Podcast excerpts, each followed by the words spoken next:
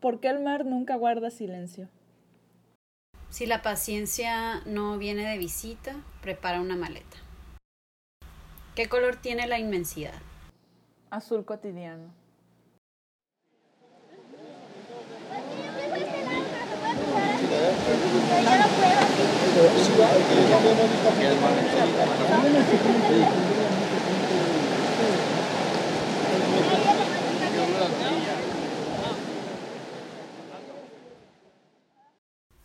Hola, bienvenidas a la respuesta imprevista. Eh, yo soy Viviana. Hola, yo soy Yugnia. En este episodio les vamos a platicar sobre los lugares donde residimos. Eh, como les comentamos en el episodio anterior, queremos que conozcan junto con nosotras las particularidades de cada lugar, eh, de Bucerías y de Los Ángeles, y compartirles cómo percibimos nuestro entorno. Este, queremos comenzar eh, pidiendo una disculpa. O sí, porque el último episodio, o más bien el, el episodio 1 que ya escucharon, eh, si lo recuerdan, fue de alrededor de una hora, una hora veinte o algo así. Y, y sabemos que es un formato que a muchas personas les puede parecer demasiado largo. Entonces vamos a tratar de resumir un poco más la información eh, o no extendernos tanto, ¿no?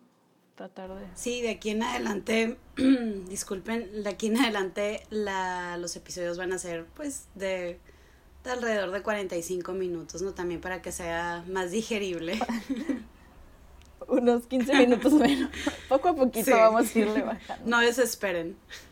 Sí, sí.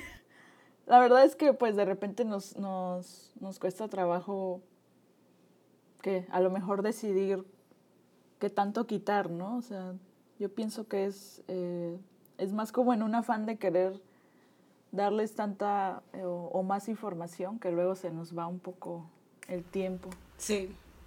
Muchas veces que, que, que hemos hablado sobre grabar, sí hemos pensado como que, ah, que dure 30 o 40 minutos, pero a la hora de hacerlo nos damos cuenta que que no, que no somos conscientes de que, de que el tiempo se nos va.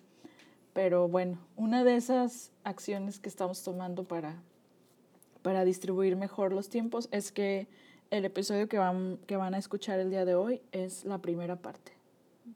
Va a estar dividido en dos, así que esta es la primera y muy pronto ya podrán escuchar la, la continuación. Excelente. Entonces, iniciemos. Eh, Yumnia, mi primera pregunta hacia ti. Eh, ¿Cómo es la geografía de Bahía de Banderas? Uh, bueno, lo primero que me gustaría apuntar de la bahía es que está, es una bahía que se comparte en dos estados, Nayarit y Jalisco. Y entonces creo que eso para mí es como muy importante porque pasa de dos. Hay muchas personas que, que yo he escuchado que piensan que la Riviera Nayarit cubre hasta Vallarta, por así decirlo, y en realidad pues la bahía cubre hasta Vallarta, pero Riviera Nayarit pues obviamente solo es Nayarit. Y también me ha tocado que hay personas que les digo que vivo en bucerías y luego en las pláticas subsecuentes siempre es como, ah, ¿y, ¿y cómo te va en la vida en Vallarta? ¿Sabes? Como que lo conciben como una sola, una sola zona. Y creo Ah, que, sí, creo que para quienes vivimos aquí también no hay mucha eh, diferencia de, de estar pensando, ay, voy a ir a Vallarta, voy a ir a otro estado. No, en realidad solo es una, una, una parte más, ¿no? Así que no nos, creo que los, los que habitamos la bahía no nos guiamos tanto por decir vivo en Jalisco o en Nayarit, simplemente vives en, en la bahía, ¿no? En la zona de la bahía de banderas. Entonces, sí, a pesar de que es una eh, bahía compartida, pues el nombre responde también a, a, a un municipio. El municipio de Bahía de Banderas toma su nombre, pues, precisamente de la bahía. Eh, se dice que es una de las bahías más profundas del mundo, alrededor de 900 metros. Yo no, no lo sé. Eh, La verdad, es- he leído que sí, que no, no se deciden. si sí es la más profunda o no, pero sí, sí tiene una gran profundidad. Y este se ubica en, en la costa sur de Nayarit, es la, la última parte. Sí recuerdo que alguna vez me contaste sobre la profundidad de la bahía. Em, entonces, sí hay mucha actividad de buzos en esa zona. Sí, pues en, en realidad toda la actividad eh, acuática se da, todo tipo de actividad acuática ¿no? y marítima. Pero sí, el buceo es algo bastante común. Hay, hay muchas escuelas, hay muchas personas que vienen acá a aprender. Hay muchas personas que son instructores, que se certifican. Y, y sí, es, es, una de las actividades pues, que conforman las, las, ¿cómo se llaman? Pues forman parte de la oferta que tiene la bahía, ¿no? Para, para realizar actividades en el mar o en, o en el agua. ¿No te ha dado curiosidad bucear? No. Puedo vivir con esa incógnita de que eso es mentira. Con, ok, con esa intriga, muy bien. Sí. A ti sí te gustaría, ¿no? Tú me has dicho que sí. Sí, a mí sí, sí tengo un día el tiempo y porque creo que le tienes que dedicar, es todo un curso súper eh, bien preparado por las medidas de seguridad y todo, sí, sí me gustaría. Como que obviamente eh, me da, no, no sea miedo, yo creo que es más bien no saber qué hay, porque también si me cuentas esa profundidad es no saber qué hay. Sí. eh, y en general eso es algo que el mar siempre trae, ¿no? O sea, creo que a veces son, eh, no podemos ni siquiera concebir todo lo que hay en, en las criaturas, ¿no? Y todo lo que se mueve por, a, por ahí. Y sobre todo en, en zonas tan, tan profundas. Pero sí, o sea, creo que cuando, si, si encuentro un tiempo, sí, sí lo haría. Eh, me causaba mucho impacto, no sé, en ver en documentales y así eh, el tipo de animales que hay. no me acuerdo cómo se llama esa zona, la última del mar, eh, que es la, no sé si es penumbra, una cosa así y que los animales emiten su propia luz, ¿no? Sí. Para, para poder ver, o sea, eso a mí cuando, o sea, cuando lo supe dije, wow, o sea, no sé si algún día los vaya a ver, pero, y, y, pero me da demasiada curiosidad, dije, wow, o sea, no tienen luz y, o sea, obviamente lo que hacen para adaptarse a eso es crear luz, ¿no? Se me hizo Sí. algo maravilloso. Además también creo que parte de, o sea, parte de lo que a mí me causa miedo de pensar en una actividad como el, como bucear es este no saber a qué sensaciones se va a someter el cuerpo, ¿no? Eso como Sí. que, o sea, sí, me imagino que el impacto de, de estar ahí y todo es, es muy fuerte, pero también como que el sentirlo realmente, pues es, eh, yo creo que no lo sabes hasta que estás ahí. Y sí ha de ser algo también muy impactante someter a tu cuerpo a esas condiciones que no, que no le son naturales. Sí, sobre todo por el, por el oxígeno, ¿no? O sea, que tienes que, que estar dependiendo de, de un tanque prácticamente. Sí. Pero bueno, eso es respecto a, a el mar y, y parte de las actividades acá, ¿no? Eh, por tu lado, ¿qué nos cuentas? ¿Qué, ¿Qué hay de la geografía de Los Ángeles? Bueno, ahorita ya lo primero que te, les, puedo contar es que ya empezó el calor y eh, estoy un poquito acostumbrada, no sube tanto, ya está como en 33 grados. He vivido en, a comparación si eh, eh, lo, lo dimensiono con las temperaturas que había en Sonora cuando viví un tiempo allá hace años. Eh, digo, esto es súper fresco, ¿no? Entonces, usualmente aquí en el sur de California los, los veranos son así, son, un, son secos, no llueve mucho, son calurosos, con temperaturas de, pueden variar de 35 a 40. Eh, y pues sí, las lluvias son, son más esporádicas. Eh, en general las temporadas no son tan marcadas. De hecho se dice que no, a veces no hay como un otoño o no hay como un invierno porque no se nota tanto en, en, en, en el paisaje, ni siquiera en el, eh, y menos en el clima, ¿no? En las, en las temperaturas. Y eh, particularmente llueve mucho en, en el invierno. Las temporadas de lluvia son como el invierno, entonces los inviernos son también muy húmedos. Y pues sí, varía un poquito, ¿no?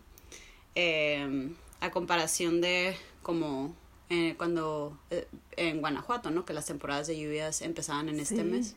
Muy marcado. Y, ajá, y llovía como todo, todo el verano, ¿no? Em, de aquí es totalmente lo contrario, o sea, como que de repente sí llega a llover dura, durante verano, pero es así súper raro.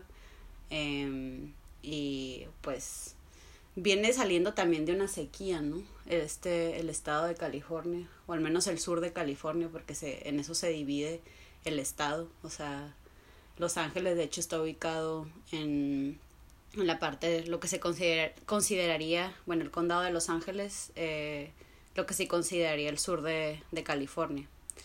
Entonces, bueno, ¿qué tiene de particular este, esta locación? Pues eh, todo el estado es, es un estado muy grande, tiene cerca de, de 450 mil kilómetros cuadrados, entonces sí es, es, es bastante extenso.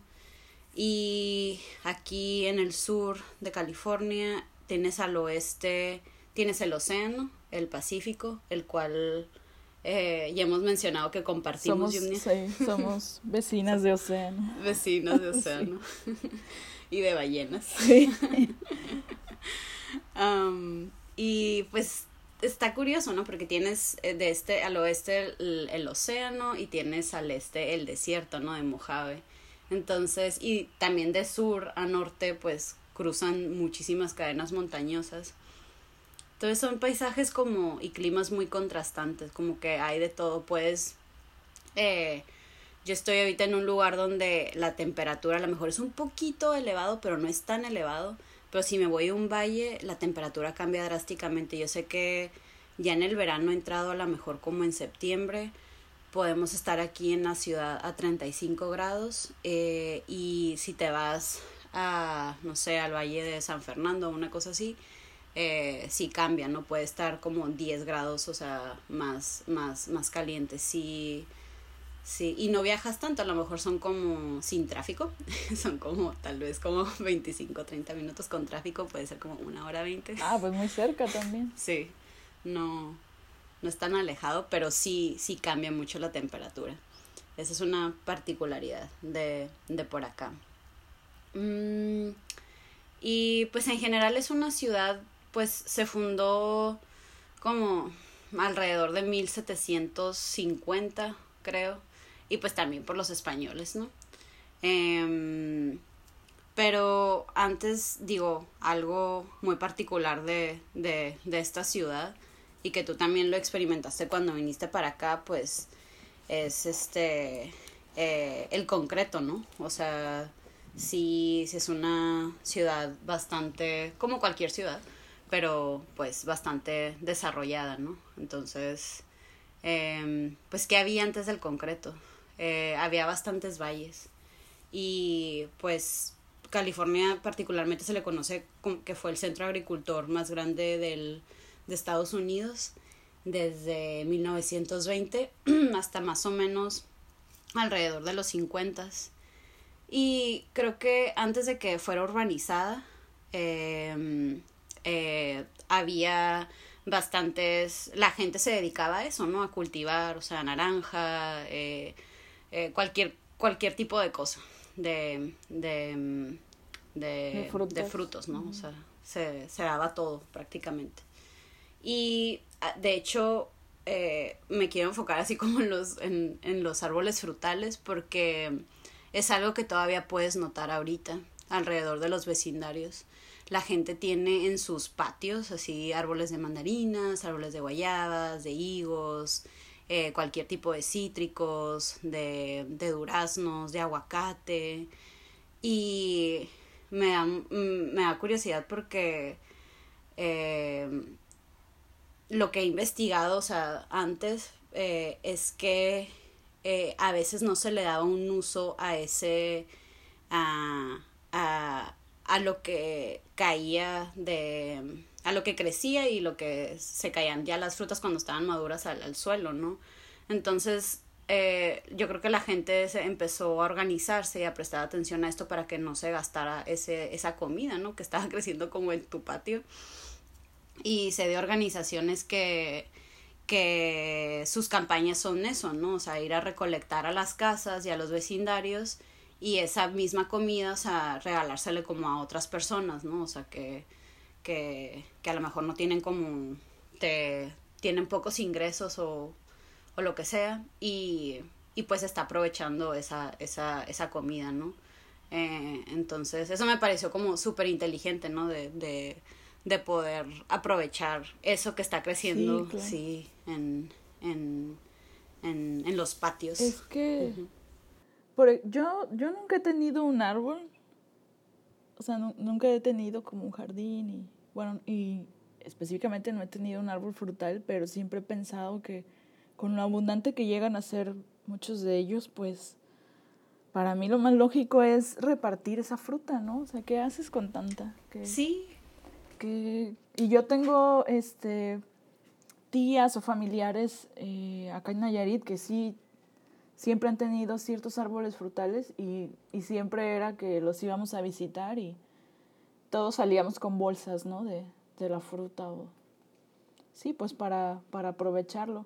Y a mí me ha pasado aquí en Bucerías que pues también es un lugar bastante abundante en cuanto a fruta y suele haber en las calles principalmente mango, a veces carambola y de repente plátano, pero me ha pasado que a veces, eh, me ha pasado de las dos, a veces tomo fruta y no, eh, no se molestan, pero a veces no he tomado fruta y sí me han regañado, sí me han dicho pues que es su árbol. Wow, Digo, yo lo respeto, pero pues se me hace un poco impresionante.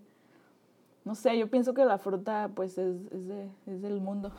que lo defiendan tanto, sí, y aparte que si las ramas salen de la propiedad ya es automáticamente público.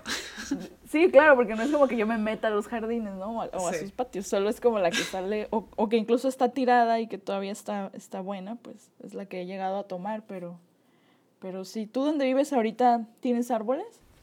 Sí, tengo, mm, hay un, árbol como de mandarinas en, en la parte de ah, atrás. Qué Sí, y, y hay una higuera, que la higuera todavía estoy como aprendiéndole poquito porque em, no sé si están como totalmente maduros. Me he comido uno o dos y están un poquito dulces.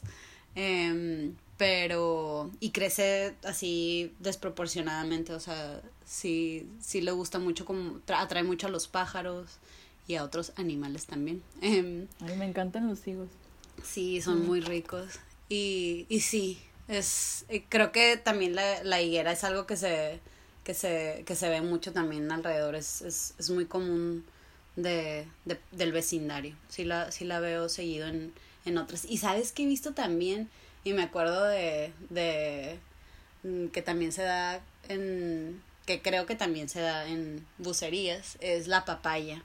Me da mucha curiosidad que a veces la gente las tiene, este, los árboles de papaya en su casa, también, también se da. Sí, la papaya es muy, es muy común también aquí. Y crece bastante rápido, ¿no? O sea, se da... Sí, como que no es muy demandante de condiciones especiales. Como que donde la pongas mientras tenga humedad, eh, va a crecer. Ajá. Y bueno, entonces, pues, eh, para ser breve, eh, el sur de California era abundante, ¿no? y sigue siendo abundante, nada más que ya, este, obviamente ha evolucionado, ¿no? Pero bueno, cuando lo estaban tratando de impulsar como Estado para, para, y la economía, pues tenía esta reputación de que, esta misma reputación que tenía de abundancia y de oportunidad de transformarse, eh, empezaron a promoverlo, ¿no? Eh, eh, eso, y el Estado. Entonces, más o menos entre al finales de los ochentas, bueno, de 1880 y el inicio de 1900, pues la gente empezó a venirse a migrar, ¿no? De, de, de partes de, de otros estados de, de Estados Unidos. Y pues eventualmente los campos de agricultura se empezaron a, a, empezaron a ser reemplazados por casas, ¿no? Porque la gente estaba mucha gente se estaba viniendo a vivir aquí y necesitaban este donde un techo, ¿no? Donde vivir. Entonces eh, había mucha demanda eh, porque había demasiada gente llegando aquí y para yo creo que en 1950 pues ya no había tantos campos eh, eh, agricultores, ¿no? O sea, se los vendieron, se los empezaron a vender también a estos urbanizadores y porque ellos mismos les empezaron a comprar eh, sus tierras y empezaron a construir zonas residenciales para, pues, para toda esta gente que llegó a vivir el, el sueño del sur de California. Sí. Y pues estaban atendiendo a la demanda, ¿no? Que había en base al número de habitantes que, que iba en incremento. Y también una cuestión que a mí me, me impacta mucho es que también en esas decisiones em, empezaron a pavimentar los ríos eh, que atravesaban la ciudad. Eh, antes, antes no estaban pavimentados y la decisión, tomaron esta decisión porque tenían que asegurar la, la inversión que le estaban metiendo a la ciudad. Porque si dejaban, si ellos creían que si, que si el río no estaba pavimentado, pues hubo varias inundaciones, ¿no? O sea, no es que lo sacaran de magia, o sea, tenían sus razones de ingeniería y de, y de desarrollo urbano en pavimentarlo, pero, y esto se debió a las inundaciones, pero fue para asegurar las inversiones, ¿no? Prácticamente, de, de ciertos eh, eh, desarrolladores, ¿no? De viviendas. Y pues después de eso, eh, eh, ah, eh, vino el automóvil. Y una cosa curiosa que, de la que me enteré, y no sé si eh, los que nos están escuchando, o tú, Yumnia, eh, también que visitaste para acá, te diste cuenta de esto, pero se dice que el sur de California tiene un romance con el automóvil. Me da mucha risa este, esta particularidad de, de el romance porque es totalmente cierto. Pero si ya tienes a mucha gente viviendo en la ciudad y que se está viviendo a vivir a, a, a este estado, pues necesitaban movilizarse, ¿no? Entonces era cuestión de tiempo de que el coche viniera así a ser el dios. entonces, pues el carro en ese entonces vino a suplantar la red ferroviaria, ¿no? Porque California, la ciudad también, se, la ciudad de Los Ángeles, perdón, se, se comunicaba, o sea, en, con esta red ferroviaria con, con otros trenes, ¿no? Para intercambiar, este, bien, o sea, pues sí, o sea, comida, este, productos, lo que fuera, ¿no? Era por tren. Y pues se empezó a popularizar el carro, era económico, alcan eh, relativamente lo podían este, adquirir bastantes personas y era accesible, entonces pues también aumentó. Aumentó la vivienda y aumentó eh, los coches y pues eso trajo congestión, ¿no? En el tráfico desde, desde los 30 y desde ahí crearon como muchas propuestas porque ya tenían un problema de, de congestión que, y crearon propuestas y planes como de urbanización para so solucionar este problema, ¿no? Y creo que hasta 1940 fue cuando ya decidieron, hicieron un plan de crear autopistas, ¿no? Y pues sí, o sea, crearon la primera autopista en 1940 y después de eso ya no pararon porque dijeron, ah, o sea, esto funciona súper bien. Exacto, y es como que, ah, podemos conectar todas las ciudades, vamos a construir muchísimo oh, más. Wow, Entonces, sí.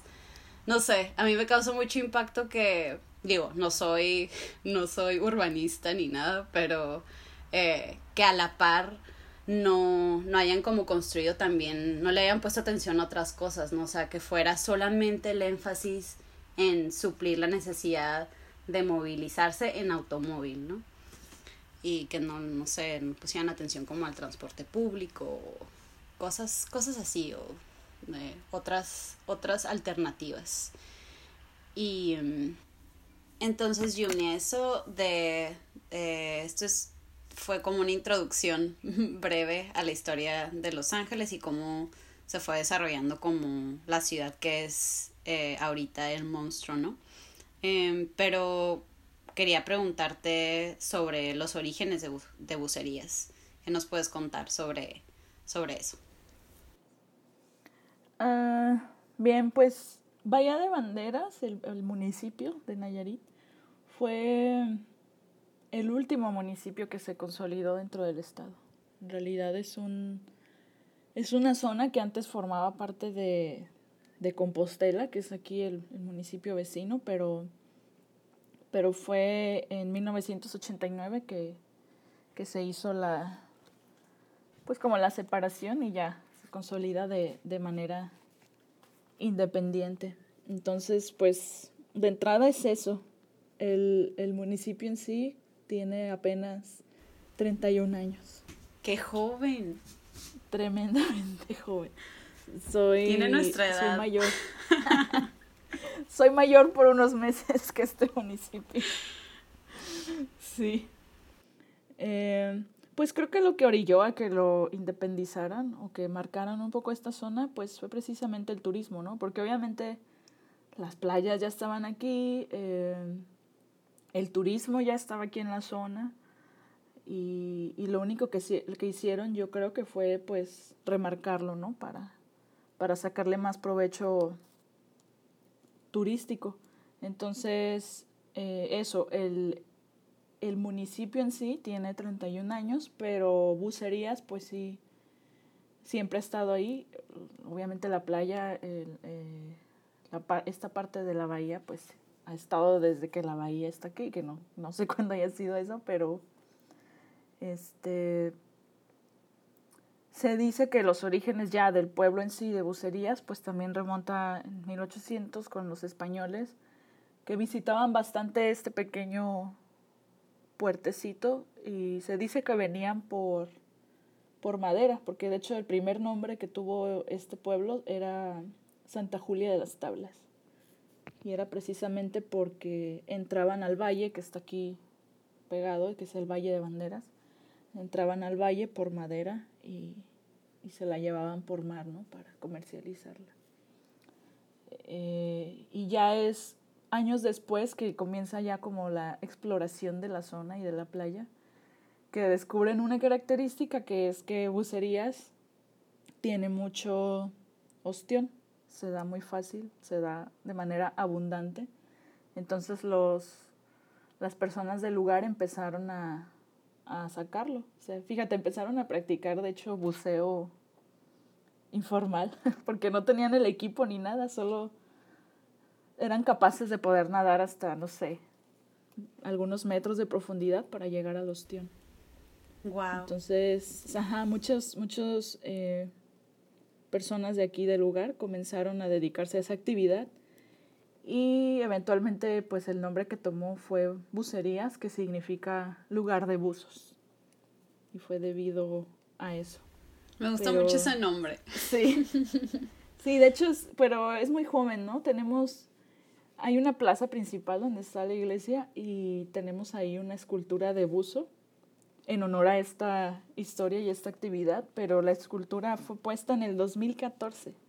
Entonces, pues son cosas Sí, son cosas pues ya distintivas en este punto, pero pero que hasta hace unos años no no, no, no se notaban, ¿no? Yo recuerdo cuando era chica que venía para esta zona de Nayarit y siempre mi mente era como que, ok, está Guayabitos, más adelante está Sayulita, más adelante está Vallarta, ¿sabes? Como que toda la zona precisamente de, de lo que ahora es el municipio de Bahía de Banderas no era algo que teníamos muy registrado eh, colectivamente, ¿no? Sabías que todo era costa, pero no lo concebías como, como un pueblo, solamente pasabas.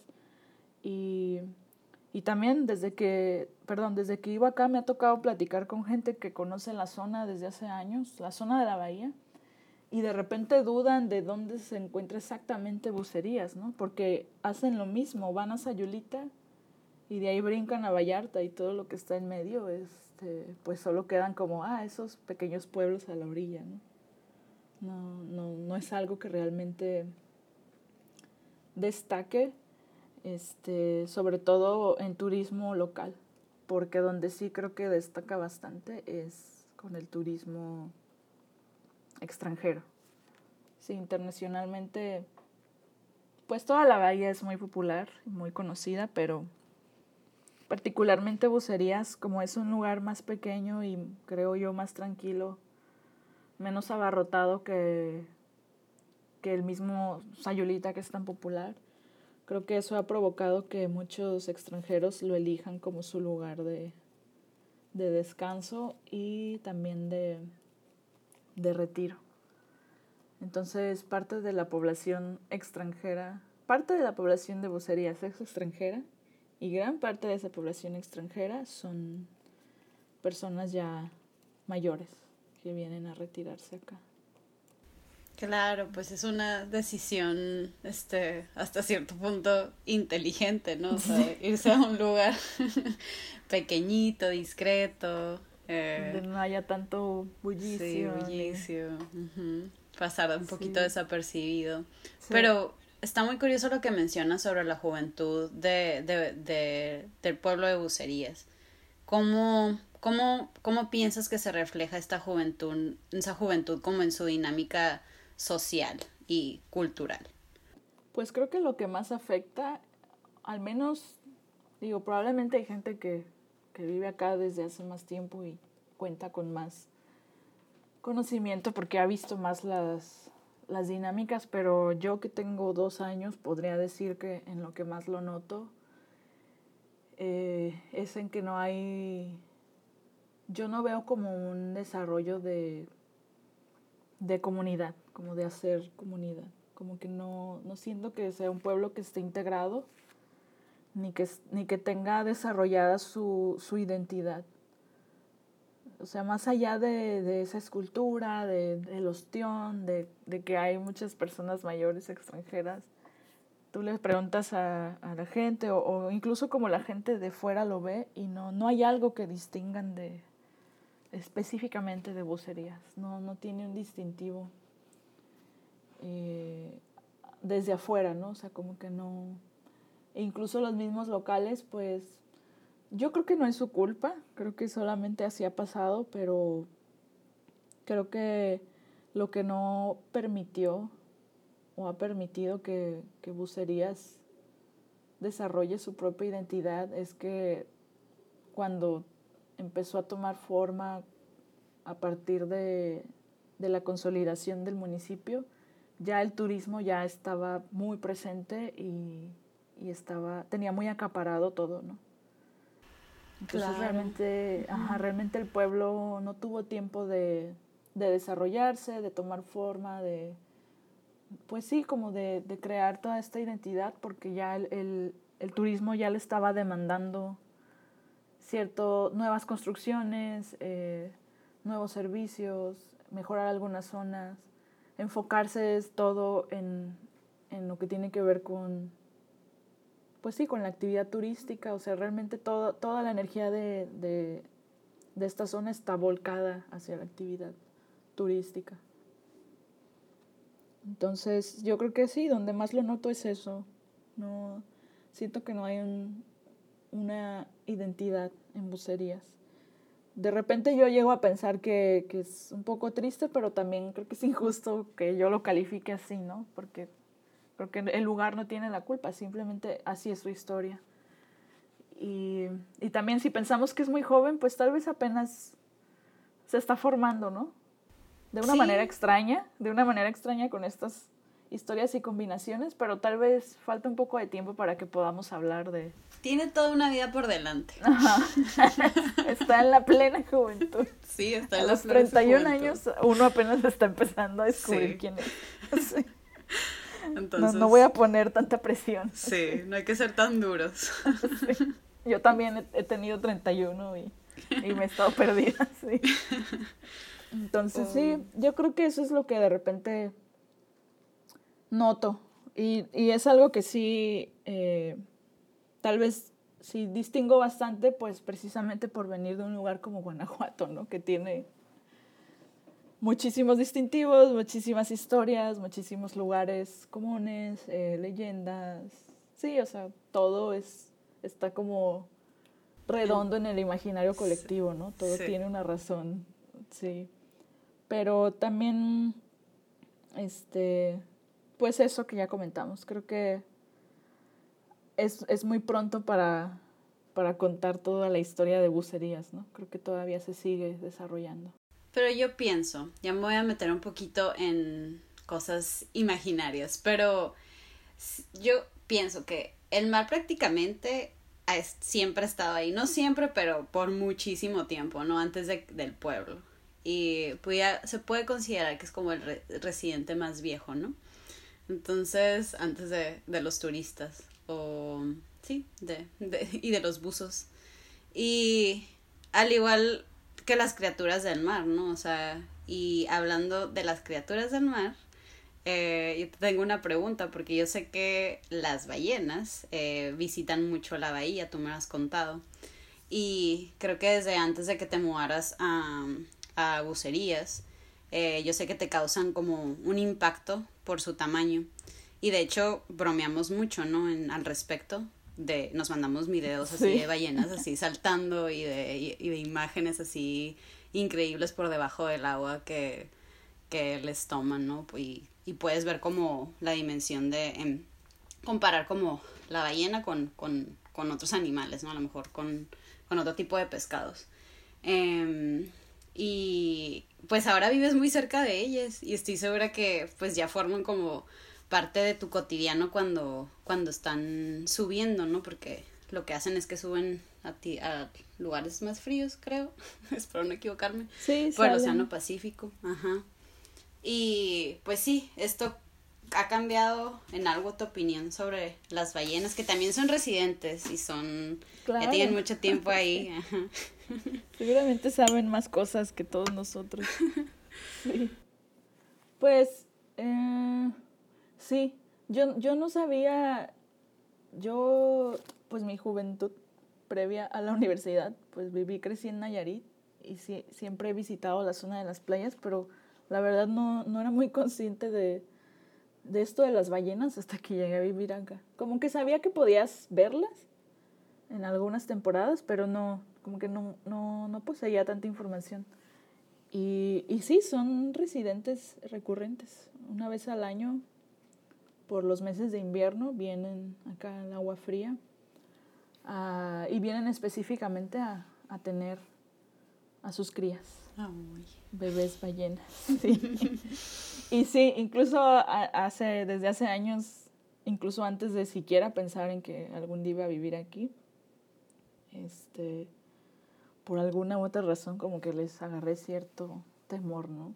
Como que me impresiona bastante pues las dimensiones, sobre todo en estos videos que todos vemos donde como dices, hacen una comparación entre, ponen una ballena y a un lado como una pequeña balsa, ¿no? O sea, se ve tremendo. O estas tomas que son así abajo de, de, bajo el agua, pero ni siquiera muy profundo, así, solamente a unos metros y sí es tremendo, como que me, me impresiona mucho esa, pues esa, esa dimensión y el, el verme tan, tan pequeña al lado de un ser así. Pero pues afortunadamente he tenido la oportunidad de, de que los dos inviernos que he pasado acá he podido ir a estos recorridos de, de avistamientos, de avistamiento. Y pues sí es algo bastante impresionante, sí es algo bello. ¿Te ha tocado mm. entonces verlos muy cerca? O sea, sí, dimensionar, o sea, ya con tus propios ojos. Verlos muy cerca, obviamente no salen completamente del agua, pero pues pequeños saltos donde muestran alguna, la cabeza, por así decirlo, que sí son tremendamente grandes. Me ha tocado verlas con sus bebés al lado, nadando, eh, con, con sus amigos delfines y cosas así.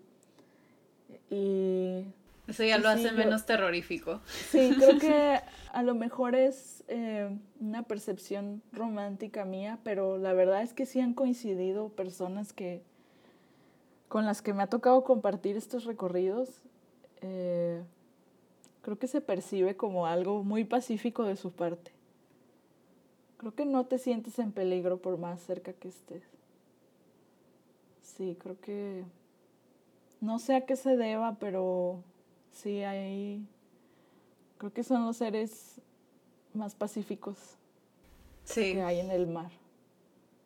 Sí, o sea, no, no percibes Ajá. Obviamente a mí me daría miedo caerme en ese instante y no saber qué hacer, ¿no? Pero. Sí. Pero no, mi temor no es como que, ah, va a atacar, va a salir, va, va, se va a poner violento, o sea, como que... Es como un respeto, ¿no? Sí. Sí, y, y sí las tengo como muy integradas en mi, en mi cotidiano, como pensar, ir al mar, sobre todo ahora en invierno, y tratar de verlas porque bueno, ya en, otro episodio contaremos respecto a nuestras visitas, pero ¿te acuerdas cuando fuimos a esta playa allá por San Pancho, que incluso era fuera de la bahía, pero sí. que las pudimos ver, ¿no? En la lejanía. Eso es como muy impresionante, que solo estás en la playa y de repente ves que están por ahí jugando. Son, parte del paisaje, ¿no? Se vuelven parte del paisaje. Sí.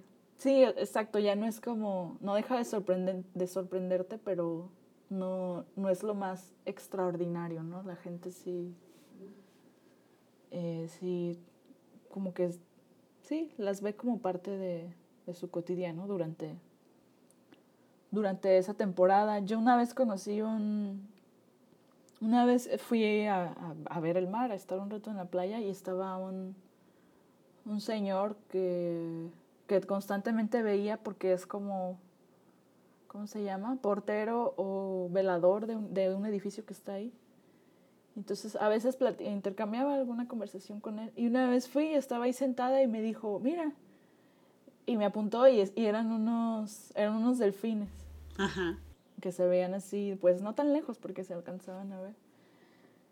Y me dijo, no, se han visto muchísimo estos días, porque su trabajo pues está ahí como guardia del edificio, pero está del lado de la playa, entonces él todo el día está en la playa y, y, todo el día está viendo hacia el mar, ¿no? Además de hacer su trabajo, pues tiene la ventaja de que todo el día está viendo hacia el mar. Y luego me contó que también de cuando llegaba a ver las ballenas y los delfines y todo eso, y yo, una, y yo le pregunté si él alguna vez había ido a estos tours o recorridos. y, y me dijo que como que le pareció un poco absurdo decir, no, pues porque voy a pagar para ir a eso. Sí, sí lo tengo aquí enfrente. Sí, aquí las veo. Ajá. Sí. Entonces, pues solo es interesante cómo también lo conciben las, las personas que llevan toda su vida aquí, ¿no? Que, que sienten que no es necesario, o que más bien que para ellas no es necesario acercarse demasiado. Que, que a veces yo pienso que eso también es un poquito muy egoísta de nuestra parte, ¿no? Querer verlas tan, tan, tan de cerca. Es que eso pasa a mí. acercarnos tanto. Ajá. que reflexiono mucho también con la naturaleza, que no siento que no tenemos a veces por qué como explorar todo, ¿no? Poner un pie en todo, o sea, ya sea como en, exploraciones o lo que sea, porque pues no siempre somos bien recibidos, ¿no? Como que hay cosas que deben dejarse ser y dejarse como vivir y realmente nosotros ahí no, no cabemos. Pero somos tercos y a veces como que, pues sí, o sea, me incluyo. Yo creo que también lo sigo, lo sigo haciendo, ¿no? En, en, en, en las decisiones que tomo de conocer ciertos lugares y así, pero creo que en, que no deberíamos de permitirnos tanto, ¿no? Como que si somos muy invasivos, si podemos llegar a ser muy invasivos.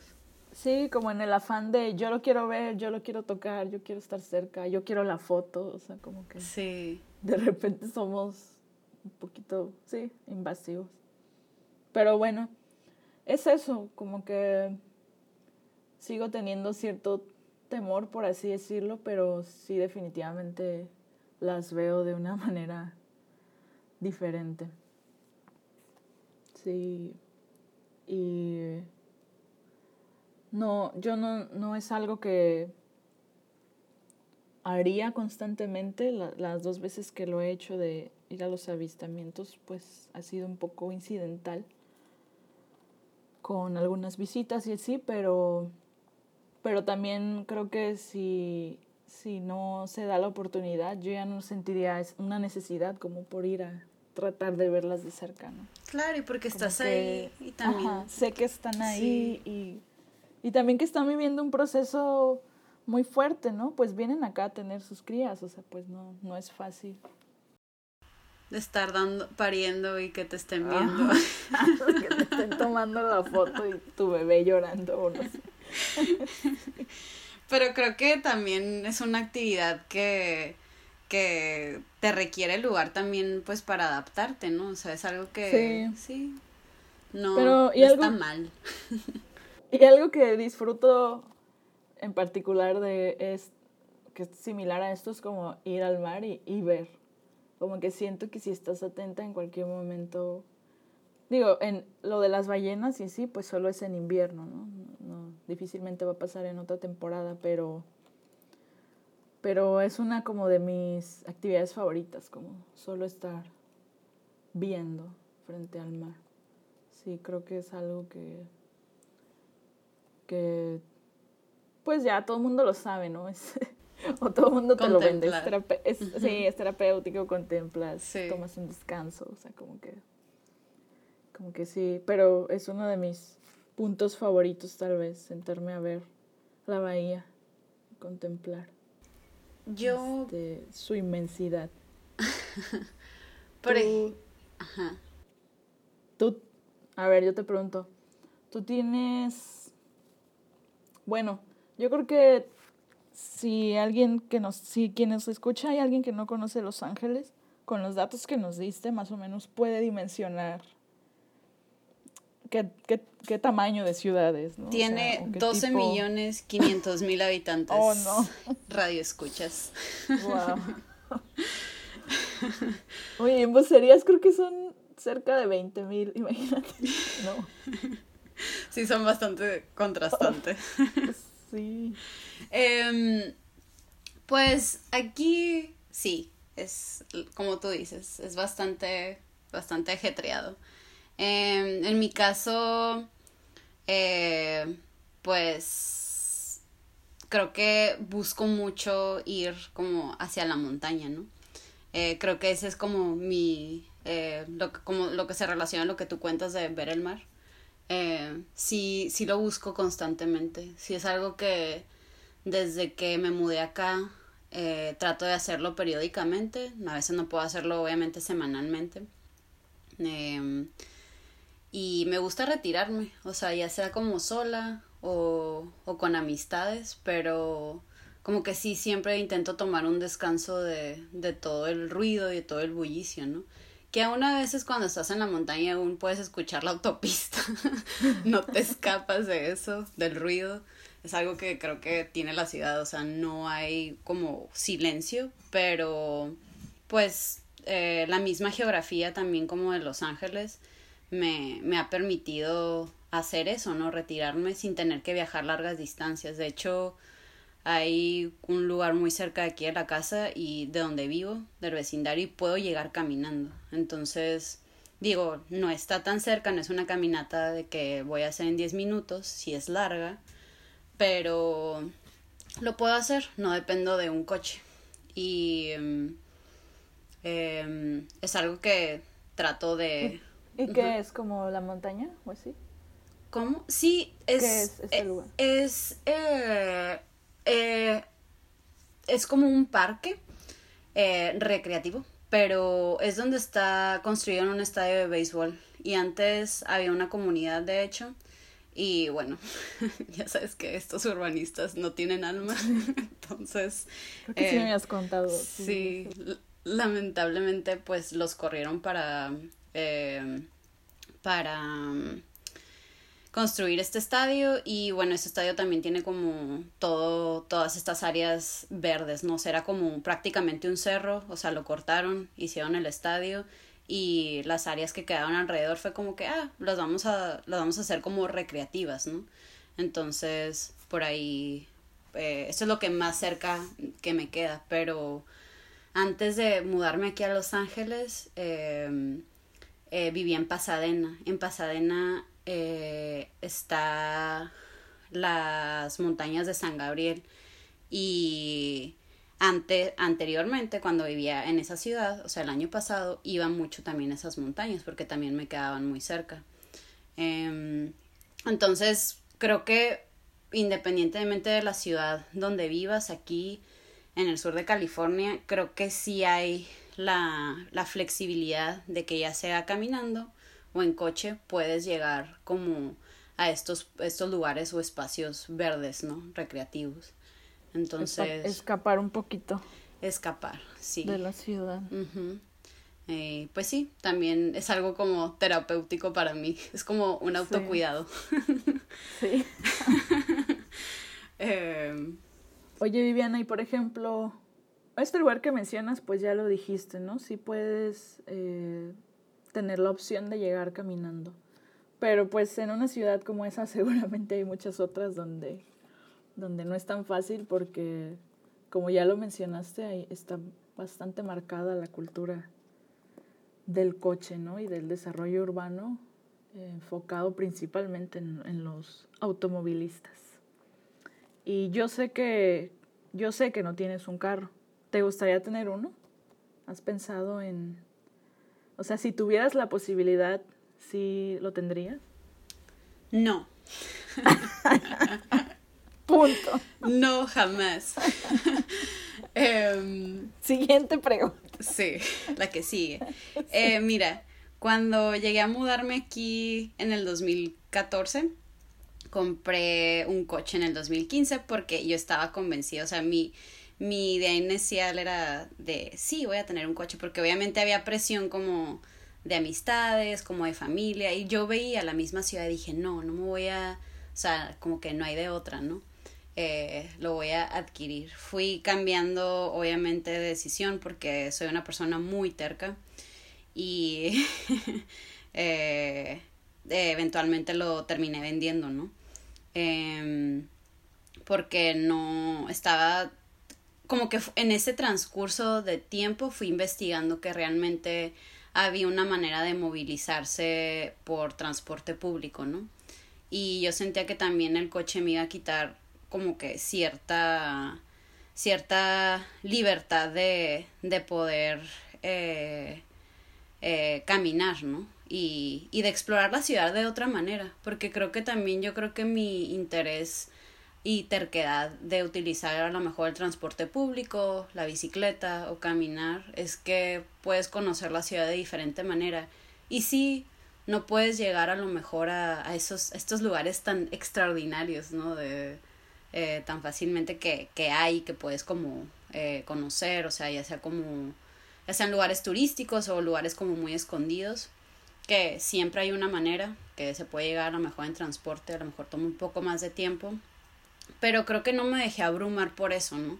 No me dejé abrumar por las cosas que, que tal vez eh, eh, había por, por ver o por hacer y como que me también yo misma me limitaba a, a, a lo que tenía alrededor, ¿no? A lo más próximo y también cuando había una oportunidad pues con, con amistades o familia eh, obviamente tomaba como eh, las comodidades del, del auto no pero particularmente integrarlo a mi cotidiano y a mi rutina no es algo que consideraría hacerlo ni ahorita y no voy a decir ni que está no en tus planes. No pues. ni está en mis planes. Y realmente son, son conversaciones que he tenido con gente que conozco aquí no o sea gente pues en donde, por ejemplo, donde trabajaba eh, los últimos tres años, eh, vivía muy cerca de mi, de mi, de mi, eh, de mi trabajo, ¿no? Entonces,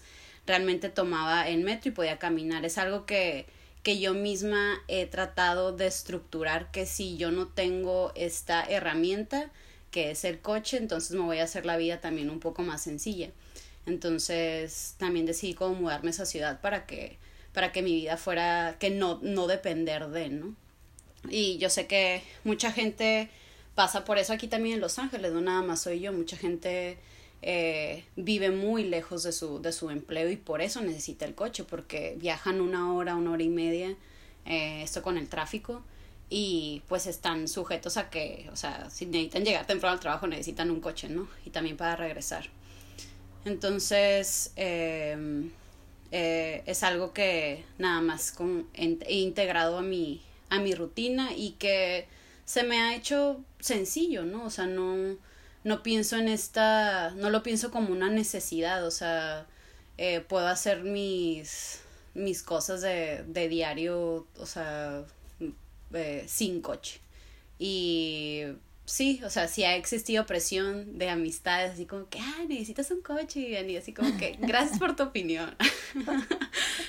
ah, bueno. Déjalo en el buzón. y pues ni eso, o sea, creo que ni eso me ha, me ha, me ha hecho que, que cambie de, de decisión, ¿no?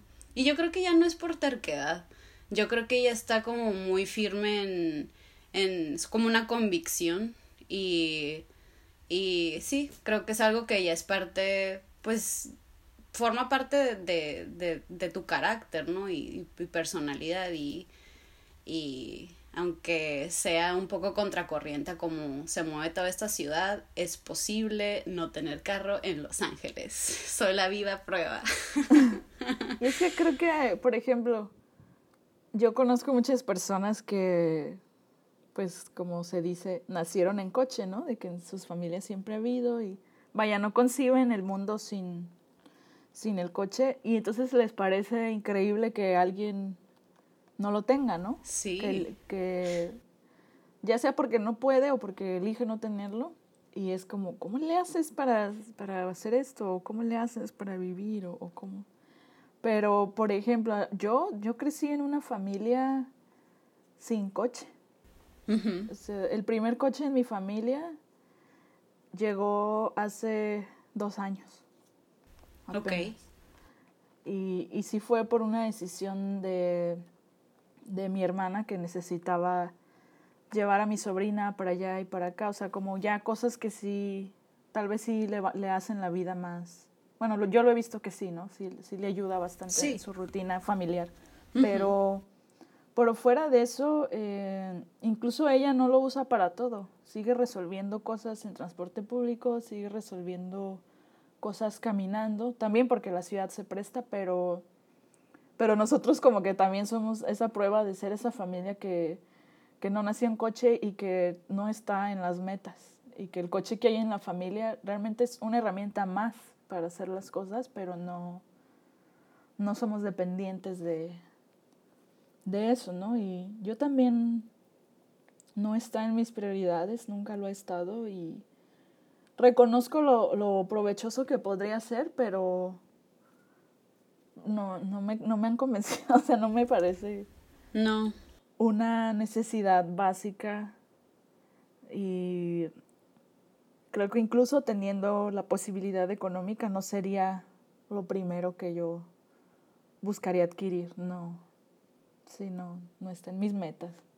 Y hasta creo, hasta creo que esta experiencia también de vivir como en una ciudad tan grande también me ha cuestionado, o sea, digo, ok, estoy tomando esta decisión como de no tener el, el, el auto y, o sea, voy a asumir mis responsabilidades, o sea, eh, respecto a eso, pero también como que lo pienso a futuro y digo, creo que si en el momento en el que me mude, cuando me mude a otro lugar, porque, o sea, así va a suceder, yo creo que sí, sí veo que, que sea un lugar más pequeño, ¿no? O sea, o que el transporte público también sea más eficiente. O sea, creo que sí planear como, pues sí, o sea, los siguientes pasos o, el, el, o lo, que, lo que vayas a hacer más adelante y donde quieras vivir.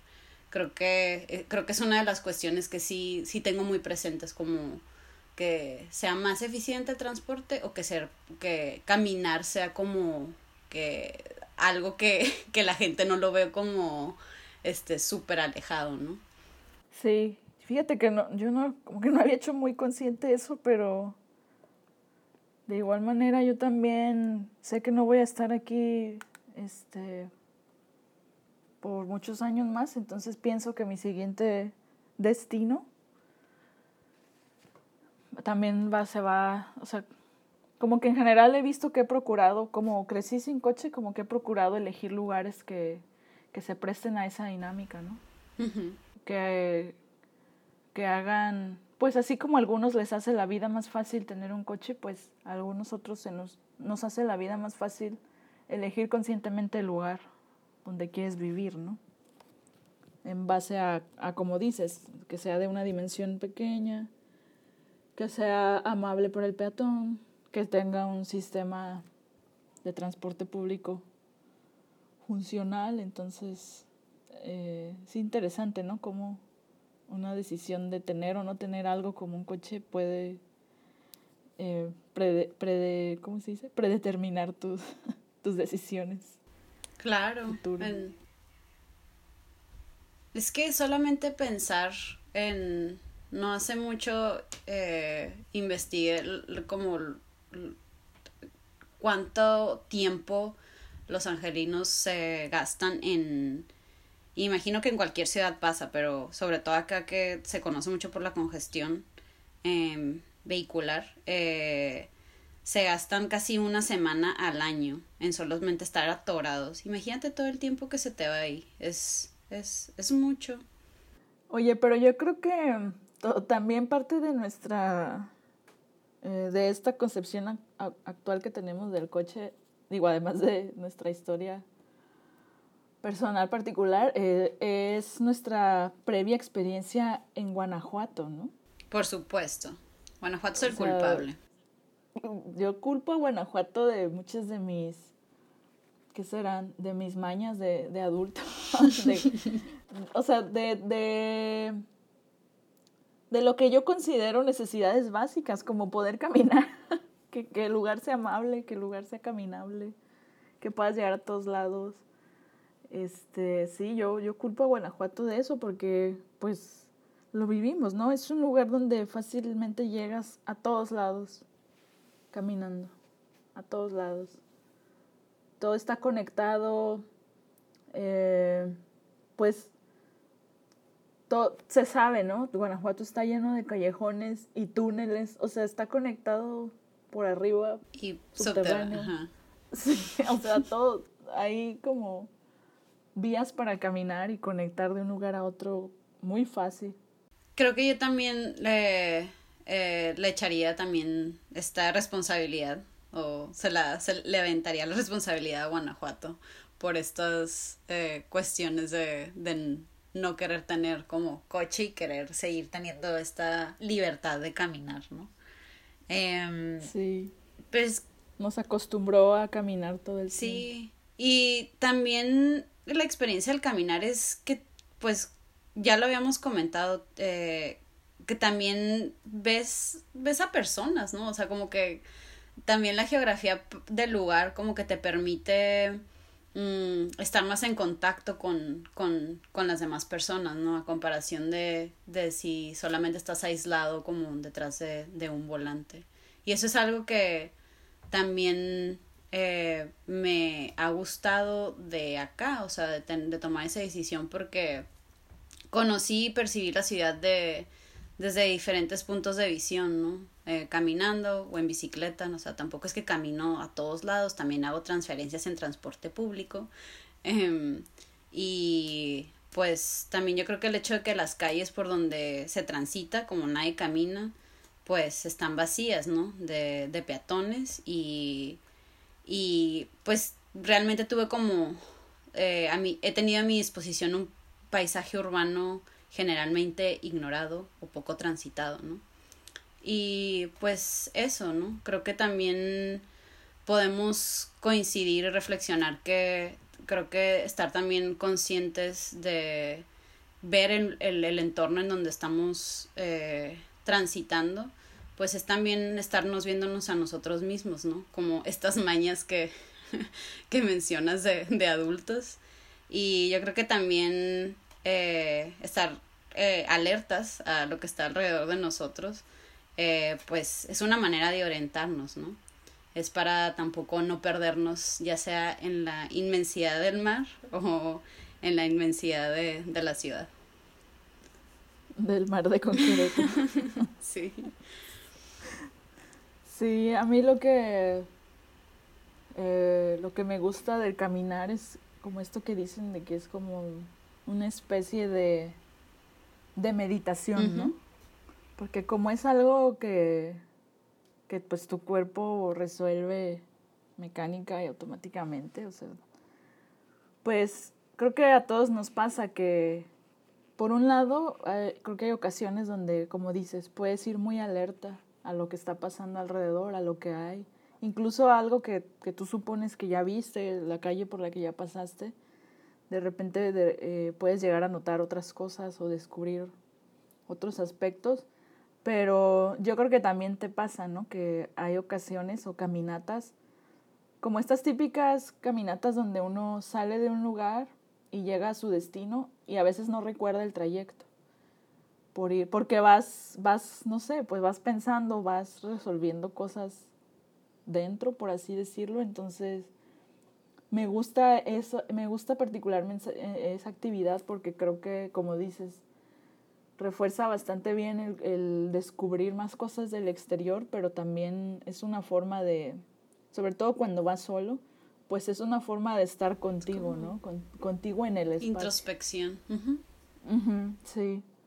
Entonces, creo que es algo que, que ha marcado también parte de mi obra y definitivamente parte de la tuya, ¿no? Por lo que, por lo que hemos visto en tus fotos, que ya pronto todos este, podrán saber más. Pero sí, creo que podríamos ir cerrando este episodio quedándonos con, con esa experiencia de lo que es el caminar. Eh, porque de hecho en la parte 2 de lo que queremos platicarles es cómo el caminar y el explorar nuestro entorno ha, ha influido nuestra, nuestra producción personal y también el proyecto que hemos desarrollado juntas. Sí, vamos a ahondar un poquito en, la, en el siguiente episodio sobre, sobre cómo influye el entorno en ya sea tanto el de Yumnia, el de embucerías y a mí aquí en, en esta ciudad de Los Ángeles. Entonces nos despedimos por ahora, pero um, antes les vamos a dejar un, un juego de preguntas y respuestas.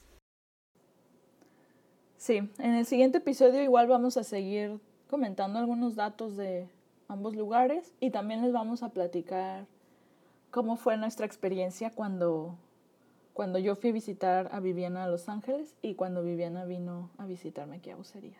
Entonces, eso es lo que vamos a contarles en la segunda parte. Y por la parte del episodio es todo y vamos a pasar al, al juego de preguntas. Entonces, ahorita les vamos, eh, vamos a jugar un juego surrealista eh, que es de preguntas y respuestas. Este juego lo saqué de un libro que yo tengo que es eh, de juegos surrealistas y el juego consiste en que una persona escriba una pregunta en un pedazo de papel y luego doble el papel para disfrazar la pregunta original. Eh, y luego la siguiente persona eh, escribe una respuesta. En este caso, Yumnia y yo lo vamos a aplicar a distancia. Yumnia no sabe lo que yo escribí en respuestas y Yumnia escribió preguntas y yo tampoco sé qué preguntas son las que Yumnia me tiene preparadas. Entonces es un juego al azar y vamos a empezar. Yumi. Pregunta 1. ¿Qué haces con todos los rostros que te encuentras en tu camino?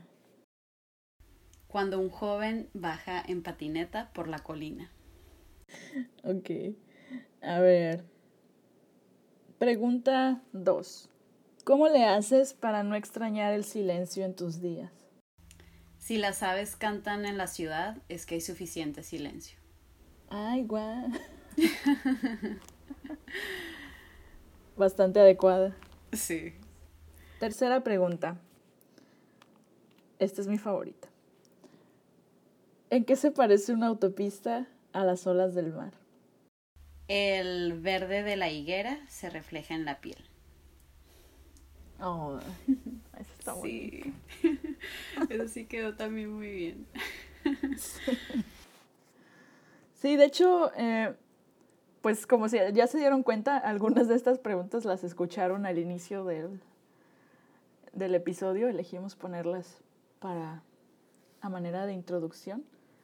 Y, y bueno, estas instrucciones para este pequeño juego se las vamos a dejar en Instagram y esperamos que se animen a, hacer la actividad. Es una actividad muy sencilla y pues solo requiere la disposición de querer, de querer jugar un rato, ¿no? Y, y dejarse sorprender por el azar.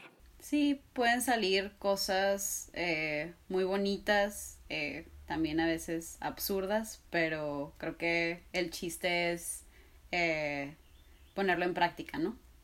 Y jugar. Sí, también puede como de repente arrojarnos estas imágenes un poco poéticas, ¿no?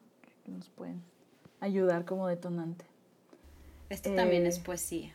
Sí, bastante bonito. Eh, bueno, con esto vamos a cerrar en esta ocasión.